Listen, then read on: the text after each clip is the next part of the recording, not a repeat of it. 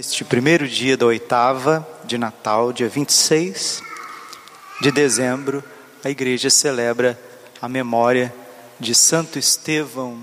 Santo Estevão era um jovem diácono da igreja primitiva, da comunidade apostólica de Jerusalém, e ele cheio do Espírito Santo, porque provavelmente Santo Estevão estava na sala do cenáculo com Nossa Senhora e os apóstolos, recebendo essa infusão de graça que é o Espírito Santo, que são os dons do Espírito Santo. Isso em grego, a palavra chama-se parresia. Parresia é isso, intrepidez, coragem, força, uma eloquência que não vem da inteligência, mas é a ação de Deus sobre cada um de nós. Estevão, cheio do Espírito Santo, porque o Espírito Santo leva a testemunhar Jesus. 1 Coríntios capítulo 12, versículo 3. Ninguém pode dizer que Jesus Cristo é o Senhor se não for pela força do Espírito Santo. E o Espírito foi derramado como Jesus prometeu, Atos capítulo 1, versículo 5. João batizou na água, mas vós sereis batizados no Espírito Santo. E no versículo 8, sereis revestidos da força do alto e sereis as minhas testemunhas em todos os confins da terra. E já começou em Jerusalém. Os magistrados judeus negando a divindade de Jesus, negando o seu messianismo, o seu poderio salvífico, Jesus como o único filho do Pai eterno, Deus que se fez homem, veio a este mundo iluminar todo homem, como nós ouvimos no evangelho ontem, João 1:9. O verbo era Deus, a luz que vem a este mundo iluminar todo homem. E os judeus, cheios de orgulho, cheios de vaidade, querendo controlar a própria religião. Onde se viu isso? O homem, ao invés de se render, de adorar, de obedecer, de ser transformado, ele começa a aparelhar e controlar, controlar tudo. E o Espírito Santo, que não suporta esta altivez, ele envia os seus mensageiros para convidar à conversão.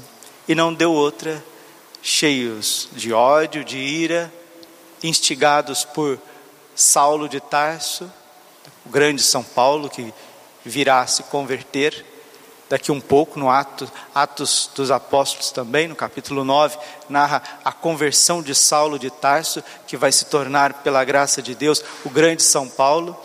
Ele também, como testemunha da lapidação de de Santo Estevão, os judeus pegam em pedras, como é o costume deles para aqueles que eles julgam blasfemos, aqueles que eles veem como subversivos da religião deles.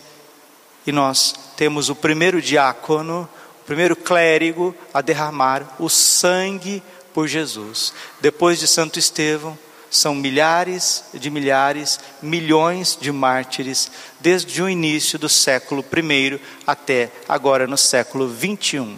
A igreja sempre foi perseguida, a igreja sempre foi incompreendida, porque a igreja é Cristo.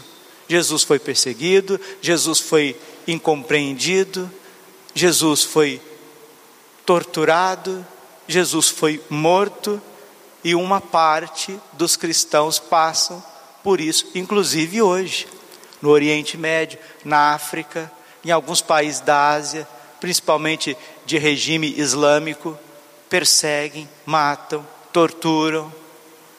A perseguição continua. 2 Timóteo, capítulo 3, versículo 12.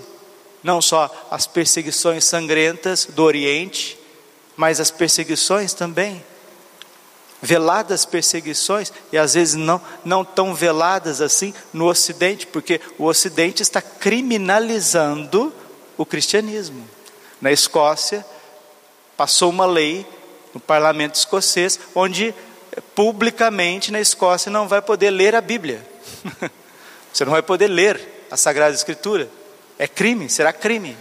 Você falar do Evangelho, da moral, da lei natural, homem é homem, mulher é mulher, crime, crime, vai ser preso. Então, nós estamos chegando num tempo onde a perseguição no Ocidente é jurídica, pseudo-jurídica, né? ativismo jurídico, passando por cima, inclusive, da lei natural, não é nem da revelação divina, daquilo que é óbvio, o bom senso das coisas. No Oriente, a perseguição é mais sangrenta.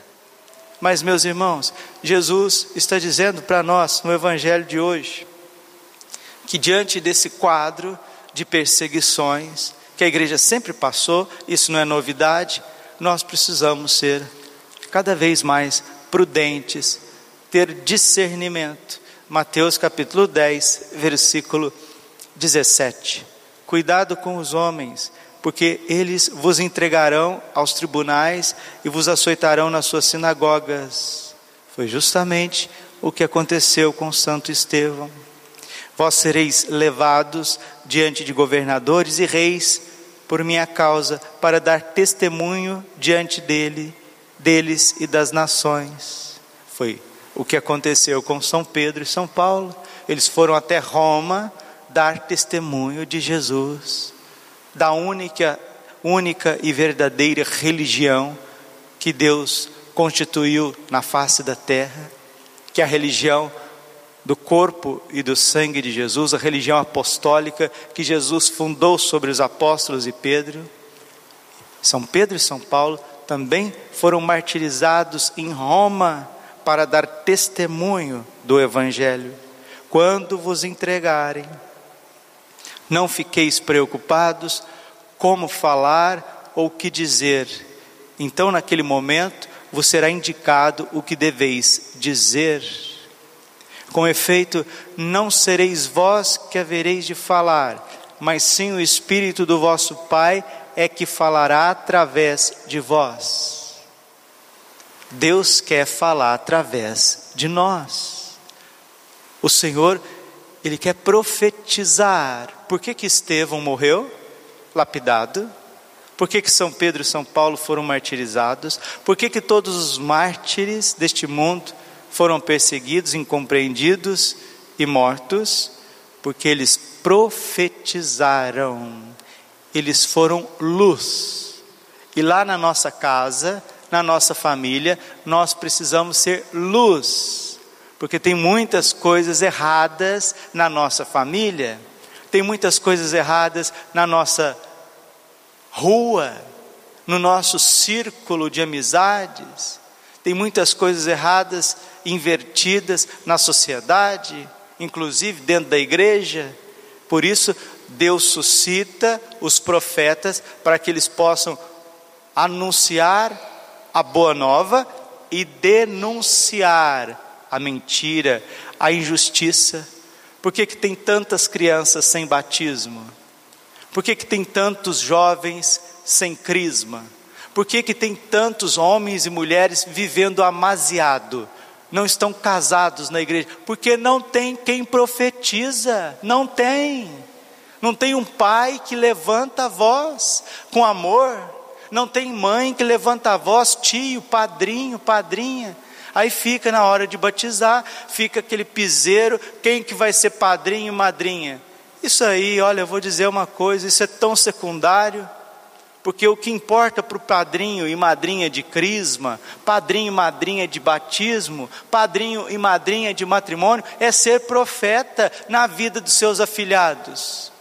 Mas estão aparecendo cães mudos, como diz São Gregório Magno sacerdotes parecendo cães mudos, onde tinha que mostrar a verdade, denunciar a mentira e injustiça, sempre com caridade, é óbvio, sempre com caridade, sempre com paciência, sempre com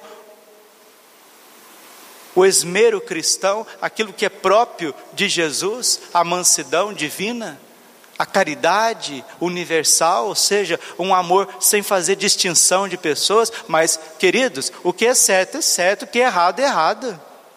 Agora a gente vai ficar dentro da casa da gente, fazendo o nome do Pai, do Filho e do Espírito Santo, põe lá um tercinho, põe lá um quadro de Nossa Senhora, e a gente acha que isso é salvação. Isso não é salvação, não. Vai a gente não começar a observar os mandamentos de Deus, que são dez. João capítulo 14, versículo 15: Todo aquele que me ama, guarda os meus mandamentos. Tem gente que quer ser cristão sem observar os mandamentos. Se você pergunta quais são os mandamentos, a pessoa não sabe. Isso é negligência de profetas, de educação cristã, de formação cristã. Santo Estevão derramou, o seu sangue por dizer a verdade por evangelizar, por, por mostrar aonde está a luz de Cristo e dizer claramente: isso que vocês estão fazendo é errado. Vocês se dizem religiosos, vocês, vocês se dizem seguidores de Deus, mas vocês não obedecem a Deus, vocês rejeitam Deus no coração de vocês. E se a gente trouxer para os nossos dias, não é isso que a gente vê na nossa rua, no nosso bairro, na nossa família? Às vezes até dentro da igreja, gente que se diz católico, que se diz piedoso, e há uma rejeição tremenda daquilo que é de Deus. Quantos casais que rejeitam o jugo de Cristo usando anticoncepcionais, vivendo o matrimônio de forma errada? Quantos sacerdotes que, infelizmente, por crer em doutrinas estranhas, se dizem católicos, mas ensinam coisas totalmente diferentes, alheias ao catecismo da igreja, aos concílios, aos documentos, ao magistério, à tradição, à Sagrada Escritura. Está por aí. E todo mundo se diz religioso.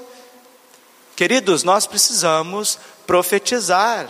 Com efeito, vós sereis, não sereis vós que havereis de falar, mas sim o Espírito do vosso Pai é que falará através de vós.